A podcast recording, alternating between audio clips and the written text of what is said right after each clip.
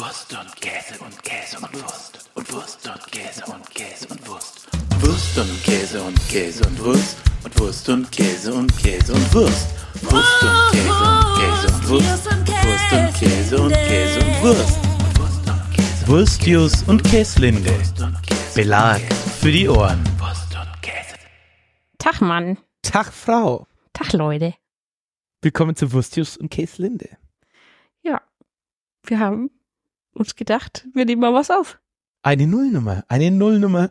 Und die heutige Episode haben wir auch gleich einen Sponsor gewonnen. Der Sponsor der heutigen Folge, Zwiebeln. Die sind überall dran. Auch an Nutella. Mm. Mm. Unser erstes Segment und wie immer werdet ihr sehen, dass wir wahnsinnig viele wechselnde Segmente haben, aber welche, die auch immer wieder kommen. Ist Ja. natürlich super bei der ersten Folge. Und der erste ist äh, Astro Quatsch mit Annelie. ja, Publikumsliebling von Stunde Null. Natürlich. Ähm, ja, wie kommt's? Annelie hat ihren ersten Job bei einer Firma gehabt, die astrologische Beratungen, Tarotberatungen per Telefon etc. pp. angeboten hat. Darf ich das Wort Beratung in sehr große Anführungszeichen stellen? Sehr gerne. also Aber man muss dazu sagen, dass du das nicht selber gemacht hast. Nein, oh, das wäre aber, das wäre witzig gewesen eigentlich. Oh. ähm, ich werde nie die Geschichte vergessen von meinem Chef, der da mal gesagt hat, er hat einen Testanruf gemacht, weil er wissen wollte, wie es ist. Ähm, und die Dame, die ihn dann beraten hat, da hat er die ganze Zeit Kochgeräusche im Hintergrund gehört. Ja, aber es sind Dinge hängen geblieben. Deswegen, also die Astrologie ist mir vertraut. Aber das wäre auch geil, wenn dann die Mitarbeitende dort gesagt hätte, ja, und so ein, ja, das ist ja mein Konzept, ja, ich bin irgendwie, keine Ahnung, Kochhexe oder sowas Oder ich, so. ich, ich lese Oder- aus meiner oh, Suppe. ich lese aus der Suppe, sehr gut. Stimmt eigentlich, nee, aber hat sie nicht gemacht. Ich lese aus der Bolognese. Ich lese von meinem Schmalzbrot. mm, aber ich hier nicht so viel Geräusche. Stimmt. Oder, oh nee, ich ähm, lese aus der Spülmaschine und ich lese aus dabei. Oh. Aber von was liest sie da? Von der Zusammenstellung der Teller oder von dem, was unten am Sieb hängt? Oder wie sauber es geworden ist. Ah, Mm, aber viel möglich. es ist so viel möglich. Aber Alles du hast in dem Umfeld, köstlich. du hast in dem Umfeld gearbeitet. Genau, genau. Und das, ich habe, also es, natürlich bleibt da viel hängen und ähm, Nur gut. ich bin, ich bin erprobt und sozusagen Ehrenberaterin in der Astrologie. Hast du da ernsthaft mal irgendwas? Naja, sagen wir es mal so. Also ich war, als ich jünger war, so mit sechs, sieben, habe ich Sailor Moon für mich entdeckt. Und äh, da gab es ja dann auch ein Magazin, wo wirklich die ganzen Zeichentrickfolgen abgebildet wurden als Comic. Und da gab es natürlich in diesem Magazin auch immer irgendwie ein Extra. Und in der aller, allerersten Ausgabe, die ich tatsächlich leider nicht mehr habe, äh, gab es so ein, ein Heftchen zum Aufklappen und da standen zu jedem Sternzeichen halt so ein Widder, du bist bla, du kannst nicht gut bla. Ah. Und das fand ich natürlich, das habe ich aufgesaugt damals, weil Sailor Moon war alles toll und da gab es halt zu jeder Sailor-Kriegerin gab es ein Sternzeichen und jede hat natürlich was verkörpert davon. Da, so hat es angefangen und ja, Und du hast dir deswegen diesen Job ausgesucht damals. nein, den habe ich. Sailor Moon hat mich so weit gebracht. Ähm, nee, den habe ich tatsächlich damals, weil ich direkt nach dem Studium habe ich länger gesucht. Da wollte mich einfach als frisch gebackene Designerin ohne irgendwelche krassen äh, Projekte unterm Gürtel wollte mich keiner haben und dann habe ich einfach vom Arbeitsamt praktisch den Auftrag bekommen, bewerben Sie sich da mal und ich fand es beim Bewerbungsgespräch echt korrekt und nett die Leute da und die wirkten auch alle sehr bodenständig Die trotz wussten der auch schon Materie. alles über dich. Die wussten schon sehr alles vorher. verdächtig. Ich hätte aufmerksamer sein sollen. nee, und dann, ja, dann habe ich da angefangen, weil ich einfach, ich, ich fand die Leute ganz nett und das Probearbeiten war auch cool. Aber du hattest mit den Leuten, die beraten, gar nicht viel zu tun, oder? Nee, eigentlich gar nicht. Also ich habe dann bei den, äh, ich habe eine Zeit, also ich habe ganz lange die äh, Zeitschrift betreut, die da einmal im Monat rauskam und äh, hatte da verschiedene ähm, Beraterinnen, die dann bei mir praktisch die Gestaltung ihrer Anzeige bestellt haben und da waren schon, ich sag mal, eigene Persönlichkeiten dabei. Wie viel Engel waren immer dort? Ähm, kam sehr drauf an, welche Beraterin es ist, weil diese Engelberatung macht nicht jede. Ach so, das ist nochmal ein eigenes Ding wirklich mit Ja, Engel. ja, voll, okay. voll. Also das, also da, da steige ich aber auch nicht ganz durch. Also Okay. das ist nochmal ein ganz eigenes Ding. Viele machen verschiedenste Sachen auf einmal, aber ja, bei den Engeln, da war ich meistens raus. Ich habe ja gesehen, dass sogar auf Kleinanzeigen also in diesem Kleinanzeigenportal total viel so ein, hier lassen Sie sich beraten von Ihrer freundlichen Nachbarin. Ach was, hier okay. in Nürnberg, ja, ja. Ja, das glaube ich sofort, ehrlich gesagt. Aber wir kommen nun, Wir kommen vom Thema ab, ja. wir kommen vom Thema ab. Genau. Zurück zu den Sternzeichen, von Sternzeichen zu den Sternzeichen. Genau. Und als wir uns kennengelernt haben, haben wir festgestellt, eigentlich sind Sternzeichen so, ja, da, da kann eigentlich heutzutage keiner mehr was mit anfangen, so mit diesen, diesen alten Bildern, sowas, wer hat, also außer irgendwie im Tiergarten oder sowas mal einen Steinbock in Natur gesehen, wer jetzt nicht gerade durch die Alpen kraxelt oder ja, keine Ahnung, Wassermann, Wassermann, was soll denn das heißen? Also heute holt keiner mehr irgendwie mit dem Krug das Wasser vom Brunnen oder so. Und dann haben wir uns gedacht, wir müssen das eigentlich mal ein bisschen in die heutige Zeit holen und haben da eben alle zwölf Sternzeichen nochmal neu mit heutigeren Bildern verknüpft. Also das heißt, du hast die wahren Sternzeichen freigelegt. Genau, die wahren Sternzeichen, die auch die Zeit einfach jetzt überdauern werden. Ah ja, okay, also in die neue Generation gebracht, verstehe. Genau. Und das heißt, du stellst uns jetzt jede Folge Genau. es eines gibt- vor, wie es jetzt aktualisiert wird. Genau, also für die, für die Astrologie-Noobs, es gibt zwölf Sternzeichen, Mhm. zwölf Folgen sind euch sicher. Okay, super. Dann mit welchem fangen wir heute an? Wir fangen natürlich mit dem Widder an, denn der Widder ist im astrologischen Stern, äh, im, im astrologischen Jahreskreis der Beginn. Das ist so auch der von den heidnischen Bräuchen her, äh, da wo dann äh, Ostern und eben denn der, also der Frühling beginnt. Das ist der Widder, das ist der Jahresbeginn. Deswegen fangen wir an mit dem Widder. Der Widder ist aber natürlich nicht der Widder geblieben, Ja. sondern der wurde zu Was wurde er? tatsächlich nicht auf meinem Mist gewachsen, sondern auf deinem Also Mist gewachsen. Moment, Moment, das ist ja nur die Wahrheit hier. Also der Widder ist heutzutage der eine Nöppel, der beim Billigregal aufbauen übrig geblieben ist. Genau. Ich habe bis heute nicht so ganz verstanden, was du damit, äh, was, da, was du damit. Äh, Also was heißt ich? Das ist ja das, der Kosmos. Der, Entschuldigung, ja, der das Kosmos hat es dir Kosmos, ja, ja. eingegeben. Mhm. Also da muss ich sagen, ich bin, ähm, mein Mond ist im Widder. Ich habe trotzdem nicht so den Bezug zu dieser Aussage. Moment, du meinst wohl, der Mond ist in, In- in- der im eine Nöppel. Nöppel, der beim Billigregal immer übrig Verzeihung, bleibt. selbstverständlich. Mhm. Ähm, ja, aber also tatsächlich, ich muss sagen, ähm, generell einmal ein paar kurze Fakten zum Widder. Ähm, der Widder Also du meinst wohl, äh, Entschuldigung, der eine Nöppel, der beim Billigregal aufbauen muss- immer übrig bleibt. Ich muss natürlich äh, mich noch ein bisschen umgewöhnen. Wir haben bisher nur im internen Kreis darüber gesprochen. Ähm, dieses In Sternzeichen, ja, das Circle of äh, Quatsch. Ähm, äh, der, der Nöppel, der beim Billigregal aufbauen übrig geblieben ist, ähm, ist äh, die Zeit zwischen dem 21. März und dem 20. April. Ähm, genau, in der Zeit befinden wir uns jetzt noch nicht, aber wir haben ja gesagt, wir fangen einfach mal damit an. Was hat's denn mit dem einen Nöppel, der beim Billigregal aufbauen immer übrig bleibt, auf sich? die zugeschriebenen Eigenschaften sind so ein bisschen so leicht aufbrausend, sehr lebhaft, auch mal trotzig, mit dem Kopf durch die Wand und so weiter. Passt ja gut zu so einem Dübel. Genau, also eigentlich schon mal da Mhm. passt schon mal perfekt. Und fi- also ich kann mir gut vorstellen, warum die Eingebung dir dann gekommen ist, als wir uns darüber unterhalten haben, weil das ja auch was ist, worüber man sehr schnell zornig wird. Also auch wieder passend in dieses in dieses Sternzeichen, Ah, allgemein beim Aufbauen von Ikea-Möbeln oder wenn da eine Nöppel wenn das übrig bleibt und du weißt nicht warum. Aber findest du dich das nicht eher total befriedigend, wenn du sagst so, okay, das ist jetzt übrig, aber ich habe auf jeden Fall nichts ver... Oder ist es eher so ein, oh, ich habe es vielleicht vergessen, irgendwo reinzuschlagen? Genau, und dann, und dann, und Ah. dann so ein bisschen so ein so, okay, aber wie, ich, muss ich jetzt das ganze Ding wieder auseinandernehmen, um Oh. rauszufinden, ob mir das jetzt dann um die Ohren fliegt, wenn Mhm. ich wenn ich so lasse? Mhm. Also ich würde sagen, schon ein zweischneidiges Schwert. Ja. Auf jeden Fall sollte man ihn aufheben, denn äh, lässt sich immer wieder verwenden. Ja, also das ist doch gleich eine super Weisheit, wie man mit Menschen umgehen sollte. Immer warm halten, kann Ja, man ja. noch mal brauchen. ja. Und dann in so eine Kiste packen mit, einer, mit Sachen, die so übrig geblieben sind. Sehr nett, sehr Ja, nett. genau. Sehr gut. Man muss dazu erwähnen, wir haben dieses Jahr umgebaut. Wir haben viele Nöppel, die übrig geblieben sind von Billy Regal. Das ist wahr. Ja. Gut, dann würde ich doch sagen, kommen wir zum nächsten Segment und es ist das Objekt der Begeisterung. Mhm. Wir Philipp. bringen jetzt beide was mit, Philipp, was hat dich in Ja. der letzten Zeit begeistert?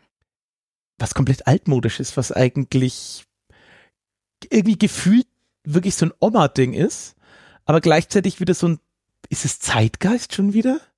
Ja, ich würde schon sagen. In Ja. den Zeiten von Cottagecore und so. Ja, wobei ein bisschen finde ich, ist es ja fast, mh, Bauchgefühl wäre es eher fast noch ein bisschen in zu die ersten Covid-Phasen reingefallen. Ja. Vom, vom, vom Höhepunkt, ist, das es haben hätte können, Mhm.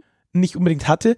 Und zwar Weggläser. Also Weggläser, Rexgläser, egal wie Einmachgläser. Also ich habe mir so einfach gebraucht, so Einmachgläser gekauft und jetzt alles Mögliche reingepackt. Von veganer Bolo über Kuchen und irgendwie Obst. Nee, kein Obst im Moment nicht, aber so alles Mögliche sonst. Sellerie. Sellerie. Weil ich es einfach nett finde. A, einfach ein bisschen mehr zu kochen. Mhm. Und B, einfach so dieses Sachen selber machen, zudem ich arbeite ja in so einem, wie soll man sagen, in so einem Bürojob, also es ist einfach sehr kopflastig. Und wenn du dich dann halt, keine Ahnung, zwei Stunden ans Brett stellst, Sachen schneidest, einkochst und am Schluss siehst, cool, da stehen jetzt, keine Ahnung, sechs Liter Suppe, Mhm. die ich jetzt irgendwann einfach mal aufmachen könnte und benutzen, finde ich das was so haptisch total befriedigendes Ja, voll. was so in dem Job oft einfach, naja, manchmal ein bisschen fehlt und gerade wenn man dann so ein bisschen analytisch denkt und dann den Tag über damit zubringt, festzustellen, dass man eigentlich mehr Arbeit hat, als man am Anfang vom Tag gedacht hätte, weil man dran gearbeitet hat, zu analysieren, welche Arbeiten man doch tun muss. Dann ist halt plötzlich so ein, oh, ich kann Dinge anfassen und sehe, dass was passiert und am Schluss steht was da. Super befriedigend. Mhm. Und im Moment für mich fast noch ein bisschen mehr als beim Kochen, jetzt halt mit diesem Kochen plus dann Einkochen. Mhm. Weil es steht länger da. Mm, weiß ich gar nicht, ob das unbedingt das, dass es länger da steht ist. Ich finde, es fühlt sich so aufgeräumt an mit diesem Glas. Das stimmt, ja. Also wenn man bei uns den Vorratsschrank aufmacht, das ist gerade ein sehr, sehr schönes Bild, finde ich tatsächlich. Ich finde, das ist eigentlich fast schon wie so ein Gemälde. Vielen Dank. Wobei man jetzt auch sagen muss, das ist jetzt nicht, also ich kenne x Leute, die wirklich selber Gemüse und sowas haben und dann da das einmachen. Und das sind nochmal wirklich sehr andere Dimensionen. Ich rede jetzt von so einem kleinen Küchenschrank mit zwei Segmenten, der halt voll ist. Ja, aber tief ist er schon. Und also die Massen, wenn ich Ja. dann, das Witzige war ja immer, dass du es mal äh, gemacht hast, in der Regel, wenn ich nicht da war. Ja. Und ich kam dann nach Hause und es waren entweder die Spülmaschine komplett voll mit den Gläsern, die gerade noch ausgewaschen wurden, Ja. oder es war alles voll mit Zutaten in der Küche und ich, ich, ich kam rein und es roch köstlich jedes Mal und habe mich äh, gefreut und dann war es auch auf einmal dann eine riesige Menge, die da auf mich gewartet hat. Ich finde, es lohnt sich halt trotzdem nicht, auch wenn ich mal beim Sellerie ein bisschen weniger gemacht habe, den Aufwand zu betreiben für ein Glas. Nicht. Ja, Nee. das stimmt. Aber ich, also ich muss sagen, ich habe ja dieses Jahr wirklich auch das erste oder das zweite Mal überhaupt was eingemacht. Ja, Äh, bei mir auch. Das ist jetzt wirklich komplett für mich neu. Und es war Marmelade einkochen und sowas. Und ich muss auch sagen, also mich hat's schon auch begeistert, aber ich glaube nicht in so einem Maße wie dich. Ja. Das, Ja. Vielleicht ist es bei dir auch so ein bisschen ein, äh, noch mehr dieses, ich habe, wenn ich gearbeitet habe, nicht so ein Produkt in Ja. der Hand. Ja, ja. Das ist total. bei mir ja schon so. Und ich sag mal, Marmelade habe ich aber schon oft gekocht. Das schon. Aber eben so wirklich dieses Einkochen und ich habe mich dann auch irgendwie belehren lassen, wenn man sowas wie Marmelade hat oder man sagt man, ah, ich habe eine Suppe, ich tue die in ein Glas und schraub das zu, das ist nur heiß abfüllen. Mhm.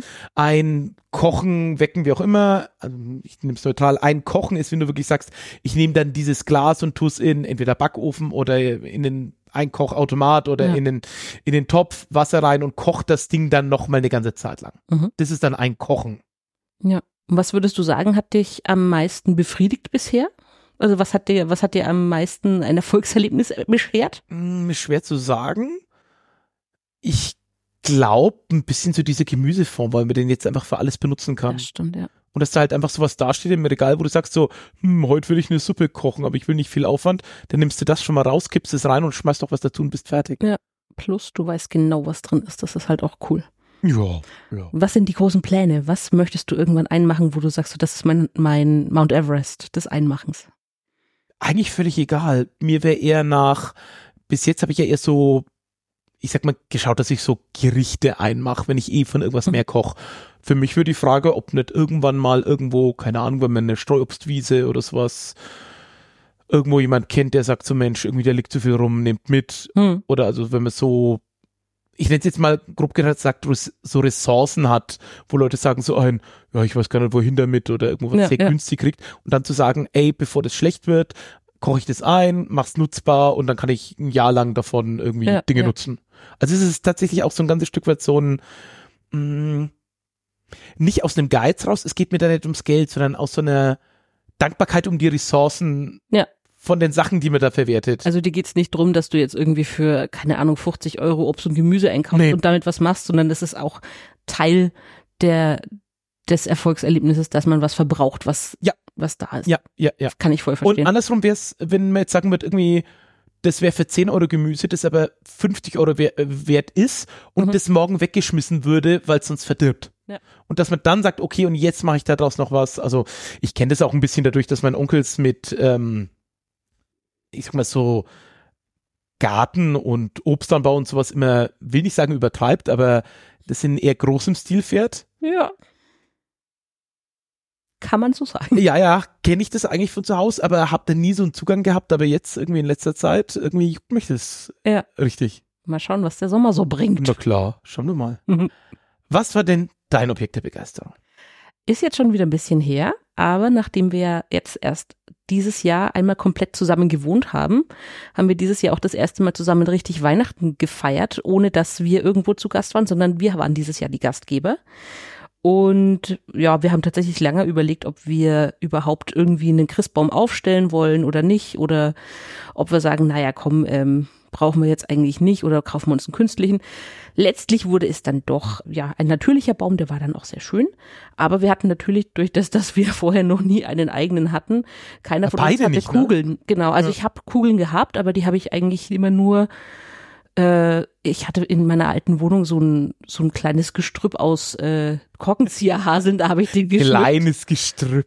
ja, auf der Mikrowelle. Aber die waren natürlich dann viel zu klein und irgendwie, ja. Und dann haben wir eben was gekauft im, im Baumarkt oder ja doch im Baumarkt. Und natürlich auch die passende Beleuchtung. Und die hat mich total begeistert, weil ich kenne es immer so, dass du so diese typischen Kerzen am, an der Strippe hast zum Anklipsen an die einzelnen Zweige, wo du jedes Jahr fluchst, dass das sich so verheddert hat. Irgendeine geht nicht. Äh, das heißt, die nachfolgenden gehen auch nicht. Du musst dann erstmal die Birnen austauschen. Du hast keine zu Hause. Dann fährt irgendjemand entnervt los, so zwei Tage vor Weihnachten, kauft neue, äh, kauft neue Lämpchen. Ähm, und das haben wir umgangen, indem wir eine Christbaumbeleuchtung gekauft haben, ähm, die einfach ein Ring ist, den du oben über die Spitze gibst. Und an dem Ring sind fünf oder sechs Strippen dran mit kleinen Lichtchen, also diese typischen Fairy Lights heißen die auf Englisch, ich weiß gar nicht, wie die auf Deutsch heißen. Ähm, und die wird, werden dann einfach um die Äste geschlungen, verschwindet relativ gut, man muss nichts festklipsen.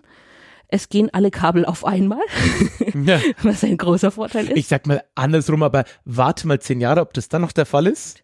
Und ich glaube auch ein bisschen der Nachteil in dem Vorgehen ist, ich glaube mit so zwei Meter Christbäumen oder so Ja. klappt es nicht gut. ja, also man muss sagen, unsere war dieses Jahr so vielleicht 1,30 hoch oder so. Ja. Wir haben ihn aber halt auf einem Hocker äh, gestellt, auf einen ne? Hocker gestellt, Ja. dass da unten drunter.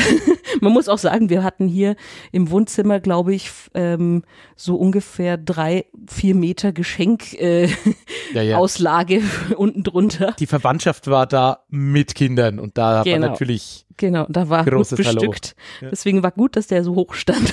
Sonst hätten wir noch mehr Platz gebraucht. Ähm, aber ja, diese, diese Lichterkette hat mich echt begeistert, muss ich sagen, weil das dann auch beim Abbauen echt easy war und man, äh, wenn man darauf achtet, dass man diese fünf einzelnen Stränge gut ver, ver, verknotet irgendwie oder halt mit dem Gummi sichert. Ich bin zuversichtlich, dass es nächstes Jahr keine Hedderei gibt, auf, wenn man das wieder auspackt. fantastisch. Ja, wie so ein Sales-Pitch gerade eigentlich. ja wirklich. Jetzt Ich habe auch keine Marke gesagt. Ja, das stimmt, stimmt.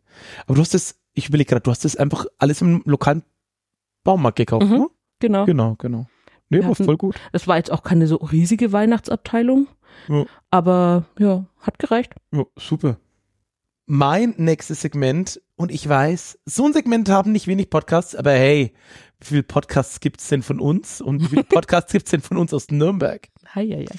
Und zwar die Lokalzeit oder nennt's wie ihr es wollt, irgendwas mit Lokaldingen. Lokal und regional. Re lokal und regional. Oh Gott, das Fränkisch ist so schlimm. Okay, stell dir vor, es ist der 23. Dezember. Okay? Ich bin da. Stell dir vor, du willst heim. Mhm. Stell dir vor, du bist in Tirschenreuth. Wo ist das Richtung Erlangen? Ich, ja, Hier googelt der Chef noch ich wollte es gerade sagen, aber ich wollte nicht den Ausdruck benutzen. Äh, Entschuldigung. Aber nein, es ist in der Nähe von Hamm. Das hilft mir jetzt nicht wirklich weiter. Hamm ist für mich der Ort der Zugteilung, aber das ist, Also Marktredwitz, nee, hilft auch dann noch nicht. weiter, Falkenberg, was ist denn da Man noch? merkt, dass ich aus Nürnberg komme und nicht viel rausgefahren bin in der Regel. Ja, also das ist schon noch hinter Bayreuth. Also das ist jetzt so, ganz. Also ist schon noch irgendwie, ne, Grober Dunstkreis. gro grober, grober Dunstkreis. Wenn ich, also wenn ich es richtig sehe. Tischenreuth sagt mir auch irgendwas. Aber Ja. Okay, stell dir weiter vor, du hast jetzt gerade vielleicht, also du hast schon Geld da, aber jetzt nicht unendlich viel und hast fahren kein Auto Mhm. und jetzt auch kein Fahrrad. Mhm. Und jetzt ist halt le- 3.30 Uhr nachts und du bist halt in Tischenreuth. Was könnte man da tun? Weinen. Ja, also man könnte weiterfahren nach, also dir wird's jetzt wirklich was helfen, wenn du nach Wiesenau kämst. Okay, aber kurze Zwischenfrage nochmal. Ähm, weil du gesagt hast, es ist der 23., also der Mhm. 23. um 3.30 Uhr Ja. oder ist es dann schon der 24.? Oh, das weiß ich gar nicht genau. Ich gehe mal davon aus, Oder spielt der, keine Rolle? ist glaube ich nicht so wichtig. Okay. Aber es ist gescheit spät und du willst, Und du bist am Land und kommst nicht weiter. Ja. What happened next? jetzt könnte mir jemand anrufen, der dir hilft. Ja. Und wer ist noch nachts so und hilft dir immer? Der ADAC, Nee, die Polizei. die Polizei. Also rufen wir an und sagen, ey, da wurde einer umgebracht. Der gute Mann hat angerufen und hat gesagt so, ja, da wurde jetzt jemand umgebracht und hat äh, einen Mord gemeldet. Sehr gut. Die Polizei, lalülala, rückt aus, kommt vor Ort und stellt relativ schnell fest, dass irgendwie die Aussagen, die der Typ da trifft, so, ja, irgendwie. Das reimt sich nicht zusammen. Das reimt, äh, das reimt sich halt nicht mehr ineinander. Also selbst der hat sich schon in Widersprüche verstrickt und hat gemeint, naja, wollte jetzt eigentlich bloß zum Bahnhof. Also er hat wohl ein paar Anzeigen gekriegt dafür, ähm, aber sie haben ihn nicht wie sie waren, auch wegen dem Wetter und so, dann tatsächlich noch zum Bahnhof gefahren. Das ist sehr nett von den Polizisten. Aber tatsächlich, okay, krass. Also bei der Feuerwehr wüsste ich, was passiert, wenn du die ohne äh, Not und äh, ohne Feuer äh, alarmierst. Aber dann, dass es einfach nur Anzeigen geworden sind, da. Aber wurde das dann noch weiter strafrechtlich verfolgt irgendwie? Ich gehe mal davon aus. Ah ja, okay, gut. Ja, ne? Schön. Strategie mangelhaft. Aber äh, auf der anderen Seite, äh, mangelhaft will ich auch nicht geben, weil es hat, es hat ja, Dreistigkeit hoch. ja, aber ich meine, es hat ja funktioniert in dem Sinne, ne? Ja, Von gut. daher, Gut, ich glaube, in Tirschenreuth ist jetzt auch nicht so viel los, dass die Polizei einen wirklichen Mord dadurch irgendwie verpasst hat. ja. Hm, wer, Man wer kann sich's nur wünschen. Ja, ja, ja. Hm. Tirschenreuth. City of Justice. Oh, sehr, sehr gut. So, nächstes Segment. Yay. Das Segment heißt zweite Teile. Welche, die gut sind, grausig, vor allem aber bemerkenswert. Das ist auch ein geiler Segmentname. Das ist ein geiler Ja. Name. Das ist sehr gut. Sehr schön, ja. Annelie, du hast gesagt, als wir uns überlegt haben, welche Segmente könnte man so für die erste Folge machen, hast du gesagt, oh, da habe ich sofort was. Ja, ich muss sagen, ähm, wir haben äh, gestern Dune geguckt Mhm. und äh, ich also habe die, die Neuverfilmung. Genau, die Neuverfilmung mit äh, von Denise Villeneuve.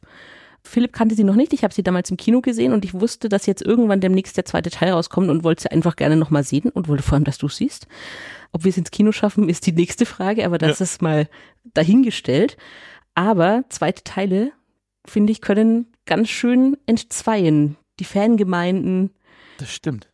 das, die eigene Freude an einer Serie von Filmen oder von, ja, Es gibt ja auch etliche Filme, die dann entweder zu Teil 2 so, naja, wir machen halt das vom ersten Teil, aber irgendwie noch ein bisschen, naja, halt irgendwie nochmal. Oder die sich sehr viel trauen, was dann manchmal total Erfolg wird. Und dann kennen manchmal Leute fast den ersten Teil gar nicht so richtig. Ja.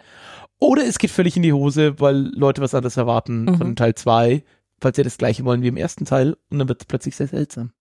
Aber ich muss sagen, es gibt für mich einen zweiten Teil, der für mich tatsächlich, und den ersten Teil finde ich auch richtig, richtig gut, aber der für mich der absolute Gewinner ist, und Und zwar das ist, ist, es Shrek 2.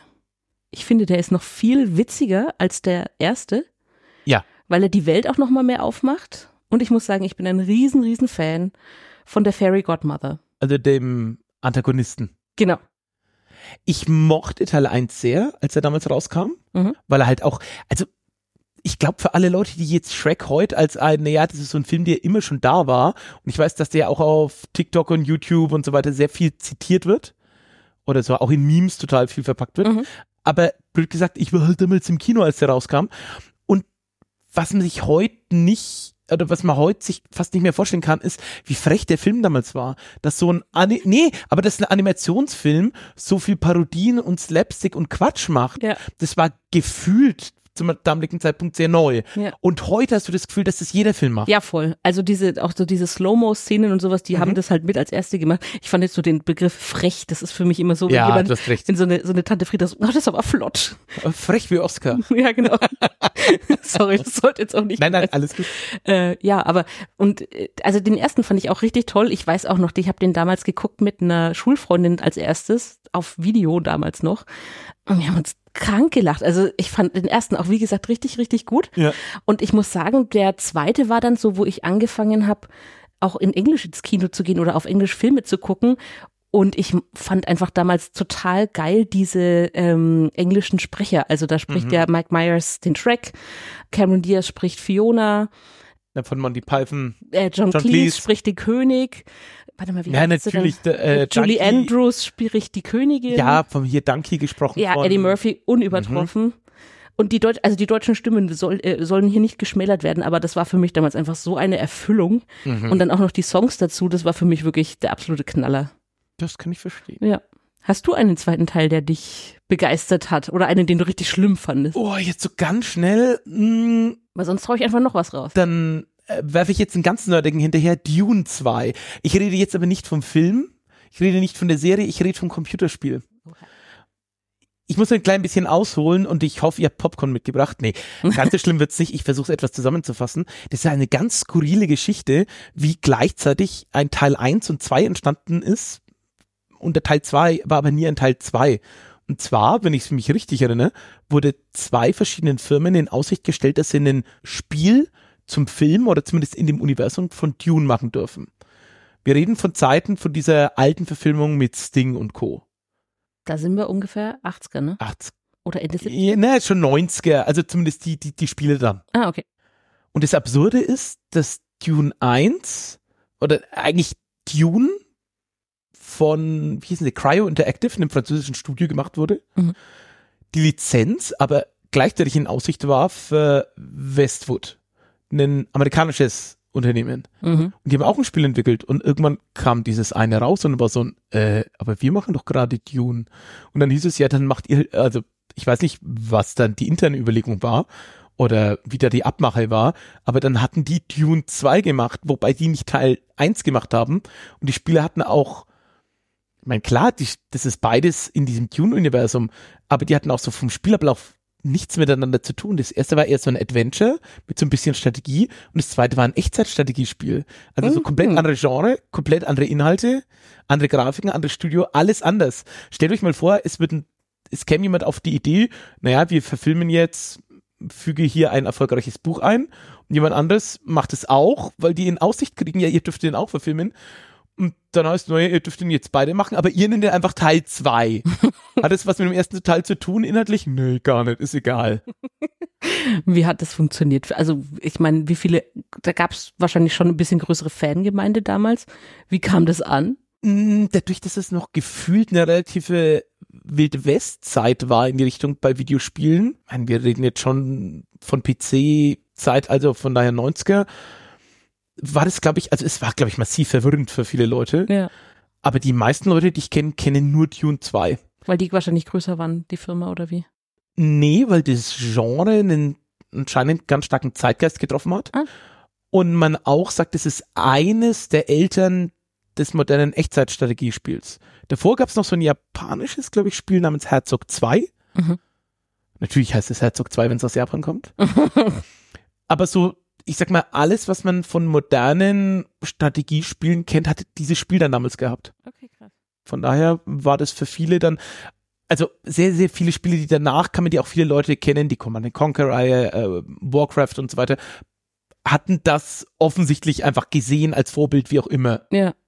Man muss dazu sagen, ich habe keine Ahnung von Videospielen. Ich Ja. hatte nur mal einen Super Nintendo, wie ich klein war und irgendwie so das Harry Potter Spiel, Aber das was erste. Heißt, was heißt nur? Ist doch. Ja, aber also ich kann halt, Ja, ja. ich kann halt weder sagen irgendwie so, ja, ach so, das äh, Echtzeitstrategiespiel kann ich höchstens raten, zählt Age of Empires dazu? Ja, Ah, exakt, okay, cool. exakt. Age of Empires ist eben, und es beruft sich da eigentlich auch drauf. Also jetzt nicht, dass das irgendwo dasteht, aber wenn du, ich sag mal, wenn du so einen Baum aufbauen würdest, so ein, welches Spiel hat welches inspiriert, käme da an einem ganz, einem Knoten ganz weit oben oder unten, also von da, wo es aus Von der Wurzel wächst, aus. von der Wurzel aus, wäre auf jeden Fall Dune 2. Ah, okay, interessant. Ja, ich habe da immer nur so dieses recycelte Wissen, was ich so halb mit meinem Bruder mit noch mitbekommen habe. Ja, Sehr verständlich. Nächstes Segment, das Fabelwesen der Woche. Wupp, wupp. Ich frage mich ein bisschen, warum ich mir das so überlegt habe. Das Fabelwesen der Woche. Naja, wenn ich in die Astrologie gehe, gehst du halt in die andere Mystik. Ah ja, okay, sehr gut. Ich habe dir eines mitgebracht und das ist der Biermolch. Kennst du den Biermolch? Uh -uh. Der Biermolch ist ein Wesen des Aberglaubens aus Schwaben. Okay. Was Hätte macht, nicht gedacht. was denkst du, was macht der Biermolch so? Ich kann mir vorstellen, dass der irgendwie bei der Brauerei irgendwie eine Rolle spielt, dass der dann irgendwie im Sudkessel mithockt oder so. Oh, nicht schlecht, nicht schlecht. Und wenn man ihn erzürnt, wird das Bier bitter oder sowas. Oh, sehr, sehr gut. Äh, nicht ganz, aber du bist super nah dran. Die Legende besagt, dass der Biermolch wird eher von schlechten Brauen im Lagerfass gehalten. Mhm. Der sitzt dann da drin, trinkt das Bier, gibt's aber auch wieder von sich Mm. und berauscht sich durch sein eigenes Gift. Okay. Aber man, man will den, also Jeder, gleichzeitig. der mag. Ja, ja, aber das, jetzt kommt da wegen das Absurde irgendwie, was ich nicht so ganz verstehe, aber das ist, glaube ich, das kann man auch nicht so ganz verstehen, weil einerseits irgendwie ist es ja blöd, wenn da der Biermolch drin hockt, andererseits wird das Bier dadurch nämlich besser, weil es soll nämlich den Bierverkauf beeinflussen und das Bier soll dann auch noch vor Hexerei schützen, Okay. wenn der Biermolch drin war. Alles klar. Also du musst also praktisch das- das Bier an die Leute bringen, darfst halt nicht erzählen, was da der Bestandteil ist, aber es Aber es schützt dann vor Hexerei, wo ich mir auch denke, ist doch eigentlich voll das geile Verkaufsargument, da war der Biermolch drin, oh super, es schützt vor Hexerei, das ja. Aber was heißt, äh, also ich meine, du darfst halt niemals sagen, was heißt es, wenn der Biermolch drin ist. Mm, ich es gibt aber übrigens noch weitere tolle Aberglauben in dem Umfeld und zwar schon im 16. Jahrhundert könnte man so Sachen ins Bier tun, die Also Reinheitsgebot, naja. ja, was könnte man da so reintun? Was, was würdest du denn sagen, ist eine gute Idee, in so ein Bier reinzutun? Oh Gott. Die Möglichkeiten sind unendlich. Mhm. Also irgendwie schon mal auf jeden Fall alles, was an Früchten und, äh, und, und Gemüsen herumfliegt, was keiner mehr braucht, das man irgendwie loswerden will. Ja, jetzt reden wir mal nicht so sehr von Früchten oder sowas, wo man jetzt denkt, ah ja, das könnte man heute als Craftbier verkaufen. ähm, puh.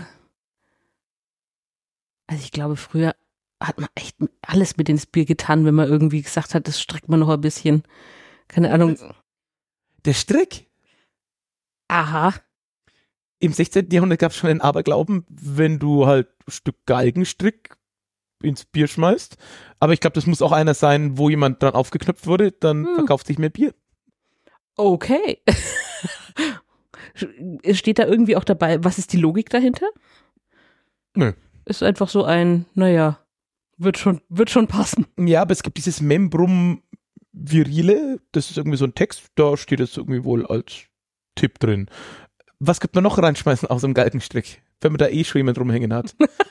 Abgetrennte Daumen kommen auch richtig gut. Ja, wollte ich gerade sagen. Weil da, da habe ich irgendwann mal so diese Legende gehört, dass man nicht beide Daumen drücken soll, wenn man sie drückt, weil man sonst irgendwie immer, weil jeder Daumen steht für einen, für einen, der kränkt wird und wenn man beide drückt, dann wird auch immer einer erwischt, der unschuldig ist.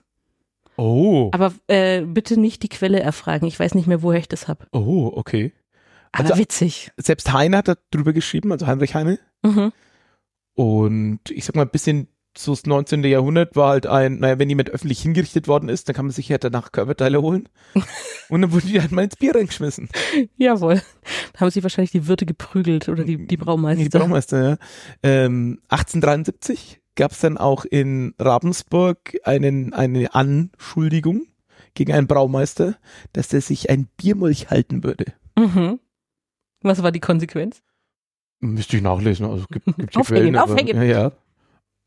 Aber was ich auch sehr mag, ist, dass es äh, so ein Gerücht gab, dass es in dem Wasserfinger Schlegelbrauerei angeblich bis zum Ersten Weltkrieg mit Hilfe von Biermolchen gebraut wurde. Mhm. Mhm. Köstlich. Ja. Es gibt wohl tatsächlich irgendwelche Molche, die irgendwie Dinge filtrieren und irgendwas trinken.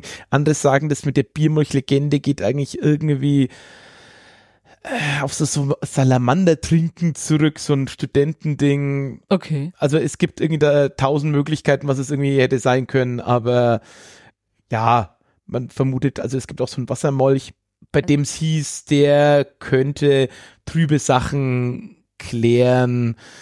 Und da gibt's eben so ein, so ein, irgendwie so ein Schrieb von 1942 und dass angeblich irgendwelche Mölche in Bier getan würden und ja, Also was ich auf jeden Fall weiß, ist, dass Molche, wenn sie vorkommen in natürlichen Gewässern, auf jeden Fall ein Indikator sind, dass mit dem Wasser alles in Ordnung ist, weil die sonst einfach da nicht reingehen bzw. überleben.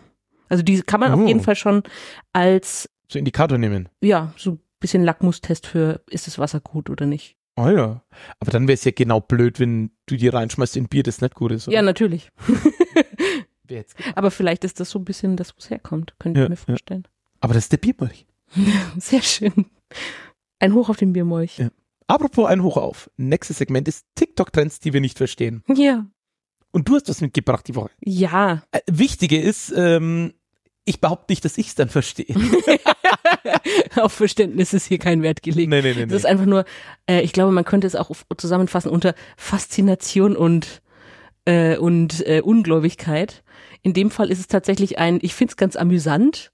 Ähm, ich würde jetzt aber jetzt hier tatsächlich nicht irgendwie das Ad von der Dame ähm, teilen, sondern die, ich glaube, man findet sie auch so.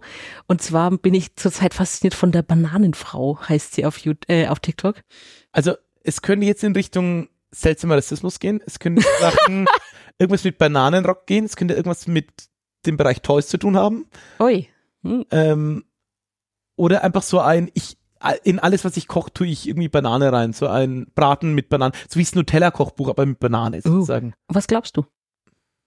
Irgendwas mit Kochen. Ja. Weil du auch, du bist auch ein Typus, der super, also wir kochen beide super gerne. Daher- Algorithmus ist noch nicht so abgefahren. Ja, ja, ja, ja. Okay.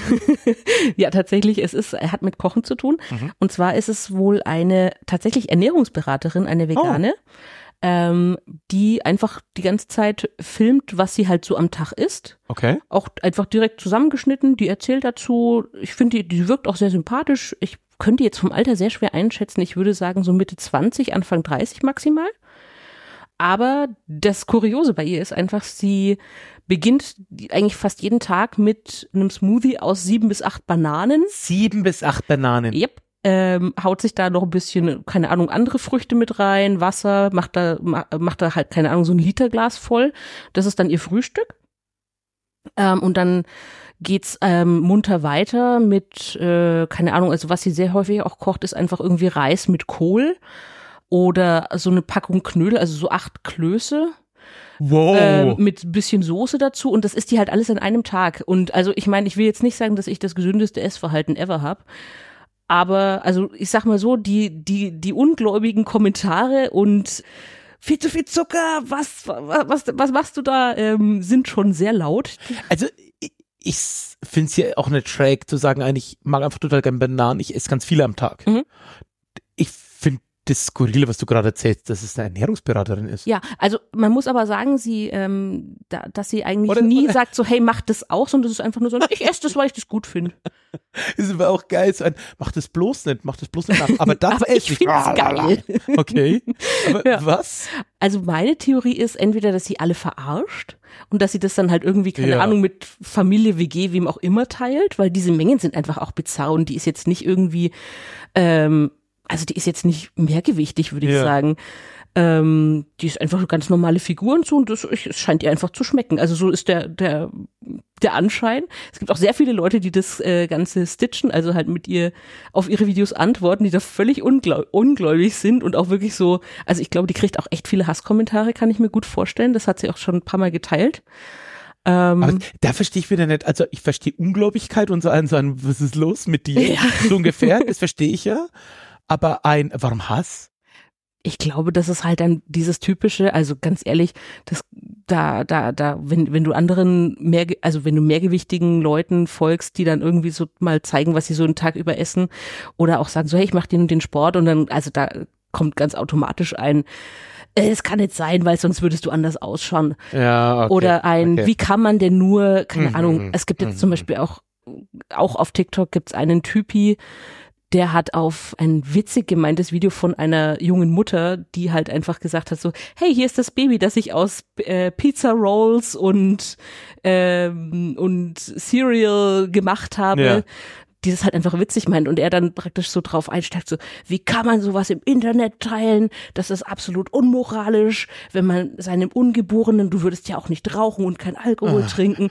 Also ich glaube, sobald es um Essen, Ja. Gewicht, Sport und Ja, sowas ja, geht, da sind die Hater nicht weit. Ja, das verstehe ich. Ja, aber irgendwie finde ich die sympathisch. Ich muss sagen, die, weil die zieht einfach ihr Ding weiter durch. Die kommentiert zwar dann auch manchmal so, ja, ich finde es unmöglich, wie ich hier behandelt werde, aber sie macht trotzdem immer weiter ihre Essvideos. Ja, finde ich gut.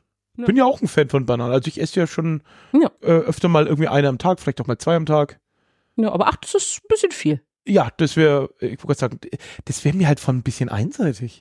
Ja, aber Ja, aber jetzt nicht irgendwie, also ich finde, wie gesagt, ich finde Banane super vom Geschmack her, aber dann nur viel von einem finde ich halt langweilig. Dann würde ich halt eher in den Joghurt rein oder Ja. irgendwie. Ja. ja, geht mir auch so, aber also ich habe das schon ab und zu, dass ich so sage, ich habe äh, so Phasen, wo ich irgendwie keine Ahnung äh, x-mal hintereinander Pommes essen kann oder sowas. Ne, Aber das verstehe ich auch. ja, aber die so, Mengen sind halt schon krass, würde ich sagen, bei ihr. Ja, Und dass es halt wirklich relativ einseitig ist, sage ich mal. andererseits könnte man jetzt auch wieder verargumentieren, es ist nicht processed, also da ist irgendwie nicht Ja. viel künstlicher Quatsch dran. Ich weiß nicht, wie viel Sport sie macht. Vielleicht verbrennt sie das auch alles locker flockig. Who knows? Ich glaube, bei Bananen sagt man doch immer bloß, das ist so ein bisschen blöd wegen Strahlung Oh. und so, ne? Ach so, oh, das kann sein. Da kenne ich Ja. mich jetzt nicht so gut aus. Aber ich, ich kenne es hauptsächlich so, äh, so viel Banane, da, da kriegst du halt dann wirklich irgendwann Probleme beim Stuhlgang. Ah, okay, okay. Aber, ja, die, das ist mein, mein, mein, mein kleiner Ausruf aus der TikTok-Bubble. Sehr gut. Und unser vorletztes Segment ist Mhm. die Haltestelle der Woche. Ja, jetzt kommt was für alle Nürnberg-Fans. Äh, und alle, die es werden wollen. Ja. Wir gucken uns jede Woche, nein, nicht jede Woche, jede Folge. Mhm. Vielleicht gibt's hier mehr pro, als eine pro, pro Woche, wissen wir noch nicht. Schauen wir mal. Vielleicht auch weniger als eine pro Monat, wer weiß. Vielleicht wechselt es auch völlig random. Aber wir haben die Haltestelle der Woche und gucken uns jedes Mal eine Haltestelle in Nürnberg an Mhm. und diskutieren so ein bisschen supertrumpfmäßig drauf, welche Punkte wir die geben würden, Ja. Wenn die so ein Kartenspiel wären. Mhm. Wir sind nicht gesponsert von VAG oder VGN. Das Nee. sind unsere Verkehrsverbünde, Ja. die, ja, sagen wir mal, ich glaube, es gibt keinen, keinen Verkehrsverbund, der wirklich geliebt wird. Ja. BVG ist vielleicht ein bisschen kultig, aber ja, ich glaube, es gibt keine, keine Fans Es von. könnte ein bisschen, könnte voll ein bisschen billiger sein für Leute. Ja. Ich meine, ich fahre jetzt, äh, dadurch, dass ich nicht jeden Tag irgendwie öffentliche fahre, ist es für mich jetzt nicht so ein Ding, aber ah, wäre schön, wenn das ein bisschen günstiger wäre wieder. Ja. Nürnberg ist da einfach schon wirklich sehr teuer. Na gut, aber die Haltestelle der Woche, der Folge, ich muss das hier mal ausbessern in den Shownotes, ist Röthenbach. Genau, und zwar, also man muss vielleicht er- erwähnen, für Leute, die Nürnberg vielleicht ein bisschen kennen, aber nicht so sehr, es gibt verschiedene Röthenbache in Nürnberg, es gibt verschiedene Viertel, die Röthenbach heißen. Es gibt Röthenbach bei St. Wolfgang, Röthenbach bei Schweinau, Oh, dann gibt's noch etwas weiter entfernt, das ist dann aber nicht mehr Nürnberg, da gibt's Röthenbach an der Pegnitz. Also wir reden von der U2-Endhaltestelle Röthenbach. also das heißt, eine U-Bahn-Haltestelle, die aber auch Bushaltestelle ist, So ist es. aber keine Straßenbahn. Das ist korrekt. Straßenbahn fährt eher so im Innenstadtring. Röthenbach ist wirklich so, ja, ab da beginnen die Vororte, sage ich Ja. mal. Und hat Nürnberg Fern? Nee, ne? Nicht, dass ich wüsste. Hat Nürnberg noch irgendwas außer Bus, Straßenbahn und U-Bahn? Das reicht doch. Ja, ja, aber manche Städte haben ja dann noch eine Zahnradbahn oder irgendwas. Ähm, lass mich überlegen. Na, wir haben die Was Tram, du- wir haben die, naja, dann S-Bahn halt noch. Aber Ja. die, die wird ja von der DB betrieben. ja, das würde ich sagen, zählt dann nicht. Ähm, nee. Okay. Also ich, wenn man jetzt noch diese Ausleihfahrräder und so dazu zählen will, aber Würde ich jetzt nicht. Das ist ja kein öffentliches Verkehrsmittel. Nee, vor allem sind es ja auch keine Haltestellen richtig. Ja. Das sind natürlich so Stationen, wo du dein Fahrrad abgeben kannst oder so, aber die sind ja in der Regel auch Bushaltestellen. Ja. Oder irgendwas ähnliches in der Nähe. Genau. Okay, aber wir schauen uns die Haltestelle von Röthenbach. U-Bahn und Bus an Röthenbach. Genau. Und dann würde ich erstmal sagen, wir machen Punkte von 0 bis 10. Mhm. Zehn ist gut oder viel? Viel, würde ich sagen. Viel. Äh, und unser erster Punkt ist Verbindungen. Mhm. Und da würde ich schon mal sagen, also wir müssen schon deutlich weg von der 10. Ja. Ich würde auch, ich würde mal nicht mal in den Bereich von der 9 gehen, weil ja, U-Bahn Mhm. fährt häufig, aber A ist schon wirklich die Endhaltestelle. Noch irgendwie, oder? Wird da in die Richtung In die gebaut? Richtung wird nicht weiter Wird gebaut. nicht gebaut, okay. Und U-Bahn äh, und Bus, es fährt schon einiges und ja, doch, da ist schon ein- einiges los. Nee. Ja, vor allem, man muss auch sagen, da fährt auch wirklich viel in verschiedene Richtungen, Ja. würde ich sagen. Also natürlich viel raus Richtung Vororte und so. Also man kommt auch bis Schwabach, man kommt bis Holzheim raus. Das ist wirklich dann schon, da bist du aber auch gut unterwegs. Also ich sag mal so, Stunde kannst du schon rechnen. ja. Aber keine Straßenbahn. Keine Straßenbahn, genau. Aber ich würde schon sagen, also so, gerade was die Busverbindungen angeht, gut, man darf die Zeiten jetzt nicht so in die, Ja, die in Vielfalt die ist Waagschale. groß. Die Vielfalt ist groß. groß. Man kommt schon ganz gut durch Nürnberg Ja. durch. Vor allem endet da auch eine Linie, die so ein bisschen wie eine Ringlinie um Nürnberg rumfährt. Die 35 beziehungsweise 65. Okay. Genau, die fährt ja einmal komplett äh, den Ring ab im Prinzip. Ah, Bist du noch nie gefahren? Ich glaube, die bin ich noch nicht gefahren, ne? Also die 35 bin ich, wie ich in meiner alten Wohnung noch gewohnt habe, von meinen Eltern. Also ich komme aus Eibach und Röthenbach, so hart an der Grenze. Also man merkt vielleicht auch, ich bin nicht Nürnberg-Native. und äh, mit dem 35er fährst du praktisch einmal den kompletten Ring entlang bis hoch zum Nordring. Also man muss sagen, Röthenbach ist im Südwesten. Ähm, und der wird dann irgendwann, ich weiß aber nicht an welcher Haltestelle, hört die 35 auf und wird dann zur 65 und macht dann praktisch den Ring ganz voll. Und damit kommst du eigentlich einmal quer durch Nürnberg. Verstehe. Ja. Also man sieht schon viel fürs Geld. Also, wie viele Punkte vergeben wir für Verbindungen? Ich würd sagen acht. sieben? Sieben, eine acht? Hm. Also die U-Bahn bringt dich auch bis zum Flughafen. Das ist schon cool. Ja, das stimmt. Hm, Sagen wir es mal so, wenn es nur die Busse wären, Ja. würde ich eine 7 geben, ja. Aber durch die U-Bahn würde ich eine 8 geben. Oh, sind die Busse so vielfältig, findest du, dass die so viele Richtungen Ja, haben? voll. Gut, dann gibt's eine acht. Nächster Punkt, Gestaltung. Gestaltung würde ich sagen, wuff, äh, nicht, nicht übermäßig schön. Also Ja, nee, Ich- wirklich nicht. ich mal dir mal ein Bild mit Worten, rotzgrün, mit orangener Schrift. Ja, wobei, ich finde, da habe ich schon Schlimmeres gesehen, aber ja, es ist schon, Es ist alter Es ist 70er Jahre. Charme. Oder Ja. 80er, weiß ich gar nicht. ja, puh, schwer zu sagen, muss ich sagen. Ja. Also es hat auch ein, es, also man, Aber auch für das Jahrzehnt nicht, also auch für das Jahrzehnt nicht schön. Nee, da gibt's in dem Jahrzehnt auch. anders. Ja, ja. dann ist so, so dieses, diese Zwischenetage, wo so noch ein paar Lädchen sind, ist grau und irgendwie, also man fühlt sich nicht wohl. Nee, das ist wirklich eine, auch die U-Bahn-Station, würde ich behaupten, ist ein, der will zu schnell raus. Ja. Und auch oben das Busterminal ist sehr zweckmäßig. Auch gut, dass es viel überdacht ist. Ja. Und dass es so ein Anzeigeterminal gibt, alles nett, aber die Gestaltung trotzdem Ja. und das Und es ist mündet auch ein dann. wenig unübersichtlich bei den Bussen, muss Ja. man sagen. Das stimmt wirklich. Ich bin da schon mehrfach gerannt, weil ich in die Wenn du die Richtung falsche nicht wusstest. Ja. bin, ja. Also ich glaube, so Gestaltung würde ich vier Eine Punkte vier, Eine geben. vier, gut. Dann vergeben wir vier Punkte für die Gestaltung. Mhm. Nächster Punkt. Siffigkeit. Ja, ach, Wie hm. schlimm ist es denn? Endstation halt, ne? Da Ja. kommt, äh, Das Beste da raus. kommt alles zusammen. Ja.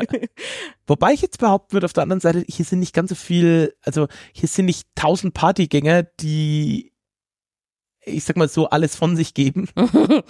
Ja, das stimmt. Das, Aber das sowas nicht. wie, wenn du in der Nähe der öffentlichen Toiletten vorbeiläufst, das ist schon, Ja, also wenn du da wirklich mal, wenn du die mal gebrauchen musst, weil das nicht anders geht, ähm, da überlegst du es dir dann trotzdem nochmal anders. ja. Da findet man auf einmal Kräfte in sich, das zusammenzuhalten, die man vorher noch nicht kannte. Also ich würde entweder eine 7 oder eine 8 vergeben für Siffigkeit. Für Siffigkeit, ja, also Ja. viel Siffigkeit, ja. würde ich auch sagen, ja. ja. Eine 7 oder eine 8, was Ich, sagst du? ich glaube, eine 7 würde ich gerade noch raushauen, Ja. weil es ist jetzt doch nicht so, dass da irgendwie alle über, äh, alle Mülleimer überquellen. Ja. Es ist einfach nur halt, sagen wir es mal so, dann, also du willst da jetzt nicht irgendwie picknicken. Oh, oh ja. nee, nee, wirklich nicht. Nächster Punkt. Land und Leute. Was gibt's in der Nähe, was geboten ist? Äh, kulturell, Kulturell. kulinarisch, Ja. alles Mögliche, was in der Nähe sein könnte. Also, oben drüber, direkt über, über, über der U-Bahn-Station ist das Röthenbacher Einkaufszentrum. Ich kenne es noch unter dem Namen Retz. Als ich klein war, Jetzt gab es hier. dann noch, äh, jetzt heißt es Röthenbacher Einkaufszentrum, Also bitte kürzt es nicht mehr ab. sozusagen. Okay, danke. ähm, da gab es früher noch einen mit McDonalds, da war auch tatsächlich da das äh, Ambiente noch ein bisschen Schlimmer oder besser? schlimmer, Okay. aber es gab halt immer noch einen McDonalds. Das war schon, also du musst sagen, der, der fehlt dann schon irgendwie ein bisschen manchmal. Ist diese Bowlingbahn, die da riesig beworben wird, eigentlich noch in Betrieb? Ja, die ist noch im Betrieb. Okay. Da habe ich auch schon den ein oder anderen Geburtstag gefeiert Okay, tatsächlich. okay. Ähm, genau, da gibt's halt so Läden drinnen, die machen natürlich dann irgendwann um acht zu am Abend. Ähm, Aber halt gefühlt so Standarddrogerie, Standard-Einkaufsladen, Genau, Bäcker, Metzger, Apotheke. Brillengeschäft. Ja, also direkt dort hat man auf jeden Fall schöne Einkaufsmöglichkeiten. Es gibt einen Döner, zwei verschiedene Döner sogar. Oh, wirklich? Ich kenne Ja. den einen. Es gibt einen unten auf dem Stimmt, äh, stimmt. Zwischengeschoss und einen Oder einen oben. oben? Nee, Mhm. doch, den habe ich schon bei dir gesehen. Und für mich ganz, ganz wichtig, es gibt einen Brezenkolb. Oh. Beste Breze von Nürnberg. Beste Breze ever eigentlich. Ja, und wenn man sich von dem U-Bahn, halt von der U-Bahn-Haltestelle und von der Bushaltestelle etwas entfernt, gibt es in Röthenbach auf jeden Fall noch ähm, Altersheim? ja, Altersheim, äh, verschiedene? Ärzte. Es gibt Oh, das Ärztehaus, stimmt, ja. genau und äh, wenn man dann, äh, wobei man sagen muss, da muss man schon noch zwei, drei Busstationen Ist da nicht fahren. auch diese Karate-Schule? Ja, stimmt, aber ich weiß gar nicht, ob Ja. es die noch gibt. Ah. Da war früher eine Norma drin. Ja. Dann war es ein türkischer Supermarkt. Und dann, Dann war es eine. Taekwondo-Schule, glaube ich. Ah, okay. Äh, Taekwondo, okay. Und wenn man zwei, drei Bushaltestellen weiterfährt, kommt man zum Röthenbacher Kulturladen. Der ist Oh. ganz cool. Oh, was gibt's da? Alles Mögliche. Also da sind Konzerte, Yogakurse, schieß mich tot. Also da gibt's einiges. Oh, und okay. Kindergarten und Kirche sind in der Nähe. Da war ich, wie ich klein war. Also sagen wir es mal so, je weiter man von der Station wegkommt, umso bürgerlicher wird's. Ja. Ich finde aber, das geht von sehr, sehr schnell. Also Ja. gefühlt, du gehst 100 Meter maximal von der, von der weg, da ist dann wirklich nur noch Wohnhäuser. Ja. Da ist nichts. Was würdest du also für die Kategorie Land und Leute punktemäßig vergeben? Also ich würde sagen, Vielfalt ist gegeben. Ich würde einen neuen geben. Da würde ich ja wirklich gegen argumentieren. Weil wir müssen ja auch überlegen, wir haben ja irgendwann Stationen, die mitten in der Stadt sind, so beim Opernhaus und so. Ja, aber also ganz ehrlich, beim Opernhaus hast du jetzt auch nicht so viele Essensmöglichkeiten oder so. Das stimmt, aber das ist die Oper. Hochkultur. Und das, Schau das Schauspielhaus. Entschuldigung, ja, okay, aber nein, ich, du hast, ja, du, nee, du dann hast geht recht. vielleicht runter auf die acht. Die acht. Aber oh, das ist wirklich, ich finde es immer noch wahnsinnig Das heißt viel. ja auch nicht, dass wir uns einig sein müssen. das stimmt. Aber da bleiben wir jetzt einfach mal bei der acht. Was würdest du sagen? Ich hätte vielleicht eine sechs vergeben, ehrlich gesagt. Oha. Ja. Hartes Urteil. Ja, ja. Ja gut, aber nach, wenn die Läden zu haben, da ist da auch nichts mehr. Ja, und für mich ist Laden jetzt nicht so ein Kulturding, muss ich sagen. Ja, mich, ja. Land und Leute heißt für mich halt hauptsächlich ein, gibt's da überhaupt irgendwas? Das stimmt natürlich. Und da ist die, ja, Vielfalt ist schon da. Und natürlich, wir haben eine relativ eine ganz andere Fallhöhe, wenn wir dann erst bei irgendwie so reine Bushaltestationen uns Ja, angucken, genau. die irgendwo so mitten in Wohngebieten sind, wo halt dann, Oder an einem Feldweg. ja, ich freue mich schon drauf. Und letzter Punkt des ganzen Sonstiges, wo wir alle möglichen Argumente noch reinbringen können, um irgendwie noch ein bis zehn Punkte zu vergeben. Oder null bis zehn. Ja, wie ist, wie ist deine Wahrnehmung von Röthenbach bisher gewesen? Du bist ja jetzt erst hier in die Nähe Ja. gezogen. Ich habe die Station früher öfter benutzt, aber ehrlich gesagt immer nur, um dahin zu fahren, auszusteigen, mich am Straßenrand zu stellen und dann von Leuten mitgenommen zu werden, um aus Nürnberg rauszufahren. Ja. Weil das gerade für so Kleinkunst, wenn ich mit Impro-Theater und Co. unterwegs war, dann immer so eine Station war, wo einen Leute noch eingenommen, äh, mitgenommen haben. Einnehmendes Wesen, einnehmendes Auto. Mitgenommen haben, eben rauswärts aus Nürnberg. Von daher ist es so ein, das ist der letzte Zipfel von Nürnberg in diese Richtung. Mhm. Nur bis hierhin kommst du schnell. Alles andere macht er nur noch Bus. Ja, das ist korrekt. Ja, für mich ist es halt die Station meiner Kindheit. Ab da Oh. kann ich dann, äh, habe ich Teil am Stadtleben gehabt. Oh, oh. Deswegen war das für mich so große, weite die, die Welt. Coming out of age. Coming of Age Station. Coming of age Station. Ja, Boah, aber wie werden wir uns da jetzt einig? Ich sag mal. gar nicht. Nee, über, also überhaupt nicht. Aber also das heißt nicht, dass ich damit sehr viel Positives trotzdem Ja. erinnere, aber es war halt so auf jeden Fall so ein sehr prägnanter Startpunkt Ja. in das Sozialleben von Nürnberg für Ja. mich. Dann würde ich einfach mal vorschlagen, wir vergeben sieben Punkte. Das ist aber großzügig. Machen wir- Frau machen wir über Land und Leute acht Punkte. Ja, komm, dann machen wir es doch einfach, dann bügeln wir das ein bisschen aus und sagen, wir machen die fünf. Machen wir die fünf, gut. Gut- Gute Logik. Voller, voller Sinn. Fantastisch. So, letzte Kategorie des Abends. Und das ist? Das ist Hausaufgabensong. Was ist denn der Hausaufgabensong? Das ist der Song, der uns wichtig ist, dass, also mir ist dann wichtig, dass du den mal hörst. Und Ja. dass ihn auch die Leute hören, die uns das vielleicht, die uns hier vielleicht zuhören. Von daher, liebe Leute, aufgespitzt und aufgemerkt. Aktiviert den Streaming-Anbieter eures Herzens. Oder kauft CDs oder Platten oder macht das Radio an und hofft, dass es immer läuft. Letzteres ist bei mir sehr unwahrscheinlich, aber Platte wäre tatsächlich bei dem, da kenne ich es nämlich her. Mm. Mein Hausaufgabensong wäre Zwei alte Tanten tanzen Tango von Georg Kreisler. Ah, den hast du mir schon mal vorgespielt. Das ist ein Ja. toller Song. Der geht mir sehr oft im Kopf rum. Ja. An den muss ich sehr oft denken, weil er so schön dadaistisch ist. Ja. Und hat ein, also Georg Kreisler ist sowieso über jeden Zweifel erhaben, meiner Meinung nach, ist aber trotzdem irgendwie in den richtigen Kreisen sehr bekannt, aber insgesamt finde ich noch ein bisschen, also was heißt noch ein bisschen, der, der gute Mann hat eine tolle Karriere hinter sich gehabt, der ist inzwischen auch schon gestorben, aber der darf nicht vergessen werden, sage ich mal so. Sehr gut. Mein Song der Hausaufgabe für euch ist einer, der jetzt ganz frisch rausgekommen ist. Uh. Hast du schon eine Ahnung, was das sein könnte? Ich kenne dich, mein lieber Schatz. Deswegen, es muss Decemberist sein. Natürlich. Die haben eine Single rausgebracht, die heißt Burial Ground. Also wie der Friedhofsgrund. Friedhof. Ja. Und also das, die, die, ist nicht so düster, wie es klingt erstmal, Mhm. sondern das ist eher so ein, ja, da treffen wir uns mal und alles gut. Und ich muss sagen, äh, ich liebe das Cover, das sie gebaut haben. Uh. Wie würdest du das beschreiben? Ich würde schon auf jeden Fall Retro sagen. Sehr puristisch. Mhm. Ähm, also es ist ein, ein weißer Grund mit äh, natürlich mit dem Titel in einer sehr, sehr sch äh, verschlungenen Schrift. Und auf dem weißen Grund ist ein Hase, der unter einem, was ist denn das? Das ist ein Birnenstrauch, Ja. wegspringt. Ich finde, es sieht, weißt du, an was mich der erinnert, total von der Optik her und auch die Birnen, an Spielkarten. An so Ja. bayerische Spielkarten. Mich erinnert es total an so Kinderillustration, Kinderbuchillustrationen aus den 70ern. Oh, auch eine schöne äh, Assoziation. Aber hübsch, auf jeden Ja. Fall. ich finde den Song, für den Decemberist-Song, eher ein bisschen leicht, Mhm. ein bisschen locker, kann man mal so weghören. Er gefällt mir gut. Ich freue mich aufs Album, wann auch immer es kommt. Mhm. Sehr schön.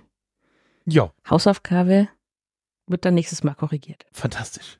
Wenn ihr Bock habt, dass wir hier weitermachen, schickt uns ein bisschen Kommentare, schickt uns ein bisschen Liebe, bewertet uns bei den üblichen Plattformen. Auch wenn ihr uns doof fandet, sagt, sagt uns, was ihr doof fandet. Ja. Und, oder sagt ihr, sagt einfach Leuten, die ihr doof findet, sagen, hör unbedingt den Podcast und denkt euch, er ist doof. Hier ist, hier ist Zeit eures Lebens, die ihr nicht zurückkriegt. Richtig. Vielen Dank für die Zeit, die ihr mit uns verbracht habt. Und dann bis zum nächsten Mal. Tschüssi. Tschüss.